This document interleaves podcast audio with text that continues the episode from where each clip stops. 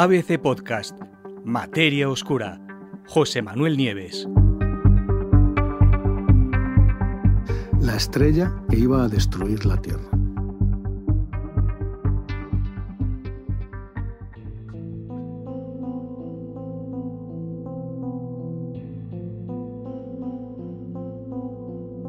Hace algo más de un año, en junio de 2022, un equipo de astrónomos que estudiaba una estrella, una enana blanca llamada WD 0810353, y la estudiaba con datos del telescopio espacial Gaia, pues calculó su trayectoria y predijo que esa estrella errante atravesaría nuestro sistema solar dentro de 29.000 años.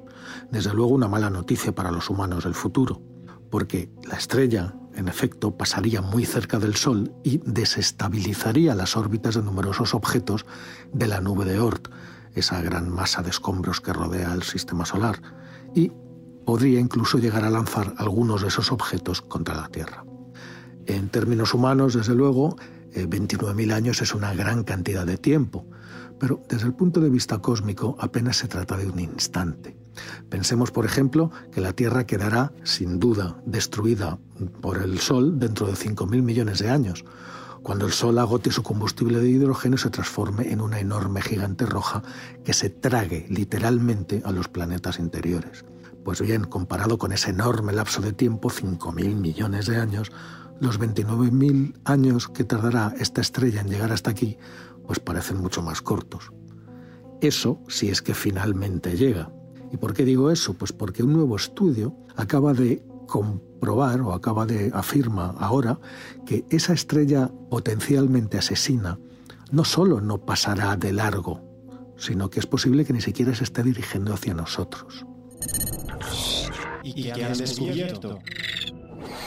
Pues los investigadores dicen ahora que han descubierto que la velocidad de aproximación medida por el proyecto Gaia el año pasado es incorrecta y que ese encuentro cercano previsto entre esa estrella y el Sol en realidad no va a ocurrir. Eso lo dice eh, un equipo dirigido por Stefano Bañulo, que es eh, mm, eh, un, investigador, que uno de los investigadores que han publicado en The Astrophysical Journal un artículo. ¿no? Y de hecho, afirman los científicos, es posible incluso que esta estrella ni siquiera se esté moviendo hacia el Sol es un peligro cósmico, dicen los investigadores, menos del que tenemos que preocuparnos. Bueno, pues a pesar de que parece, según estos científicos, que esta vez no tendremos que preocuparnos, aunque sea para dentro de 29.000 años, resulta que los encuentros del sistema solar con otras estrellas son pues, relativamente frecuentes. Eh, se han hecho estimaciones y resulta que más de 40.000 estrellas podrían haber atravesado la nube de Oort, esa enorme esfera que os digo de escombros helados que rodea todo el sistema solar interno, pues 40.000 podrían haber atravesado la nube de Oort desde que el Sol nació como estrella hace unos 5.000 millones de años. Son muchos. Y al hacerlo es fácil que esas estrellas errantes, pasajeras, pues desestabilicen las órbitas de algunos de los millones de objetos de todos los tamaños que hay ahí y que algunos los lancen hacia la Tierra. El intruso, la estrella intrusa más reciente de la que tenemos noticia, tiene un nombre, se le llama la estrella de Scholz y visitó precisamente esa región hace unos 70.000 años, justo en el momento en que nuestros antepasados, los primeros Homo sapiens, daban sus primeros pasos fuera de África. ¿Qué vieron los astrónomos en 2022? Hace un año, dos astrónomos rusos analizaron el enorme conjunto de datos de Gaia, de la misión Gaia, en busca, en busca de estrellas que parecieran dirigirse hacia nosotros. Y eso los llevó directamente a WD 0810353 una estrella enana blanca, que es un tipo de cadáver estelar muy denso, que es lo que queda tras la muerte de estrellas con masas parecidas a la del Sol, y que el propio Sol, sin ir más lejos, se va a convertir en una de ellas, eh, dentro de unos, unos mil millones de años después de que pase por la fase de gigante roja que os he dicho. Bueno, volvemos al 2022. En ese momento, los dos astrónomos calcularon que esa estrella pasaría aproximadamente a medio años luz de distancia unas 31.000 veces la distancia que hay entre la Tierra y el Sol. Y aunque eso nos pueda parecer muy lejos, pues resulta que es lo suficientemente cerca como para que el paso de esa enana blanca perturbe gravemente las órbitas de los objetos de la nube de Oort. Y allí hay objetos que van desde unos pocos metros hasta varios cientos de kilómetros. Pero ¿qué fue lo que llevó a los astrónomos a pensar que esa enana blanca precisamente iba a pasar tan cerca? La respuesta es sencilla.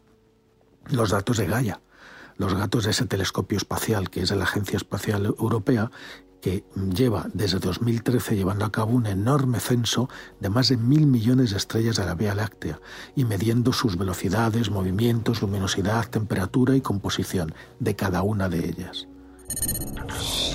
¿Por qué se equivocaron? Pues porque Gaia, esta vez, se le había escapado una pieza fundamental de este rompecabezas. Y es que, de forma excepcional, explica una astrónoma española, Eva Villaver, que es del Centro de Astrobiología, el CAB, y que es coautora del estudio, pues de forma excepcional, digo, esta vieja enana blanca eh, también tiene un enorme campo magnético.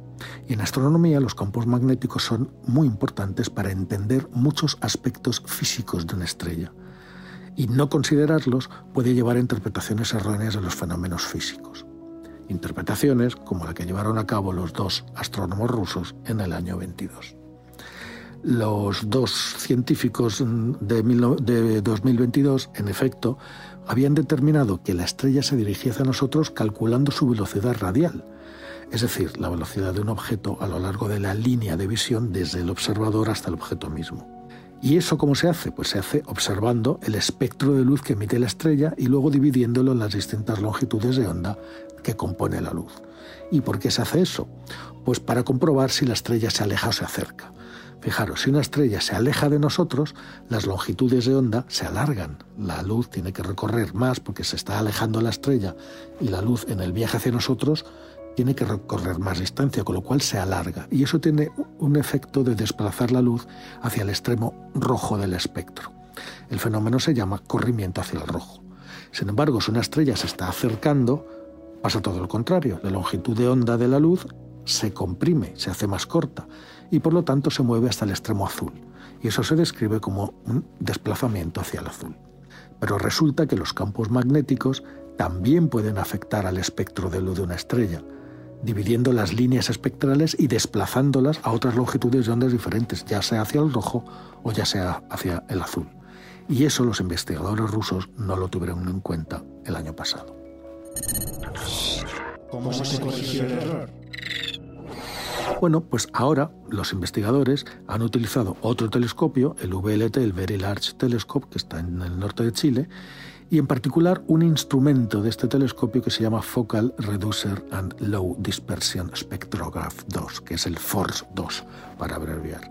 Bueno, pues este instrumento permitió a los investigadores conseguir una imagen muy precisa de los espectros de electromagnéticos de la estrella y ver si el campo magnético efectivamente estaba afectando de algún modo a las mediciones de Gaia. Los nuevos datos no dejaron lugar a duda. Teniendo en cuenta el campo magnético, la trayectoria y la velocidad de la estrella variaron completamente con respecto a los resultados del 2022. Es decir, que es muy probable que el sistema solar, después de todo, no se tenga que enfrentar a esta estrella dentro de, dentro de 29.000 años.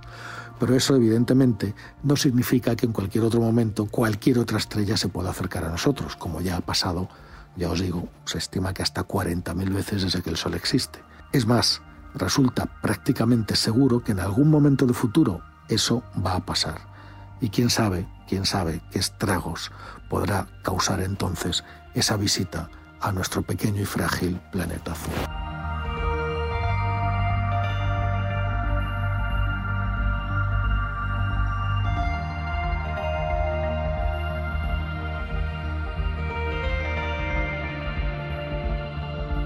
Puedes escuchar todos los episodios en abc.es, iVoox, Wanda, Spotify, Apple Podcast y Google Podcast.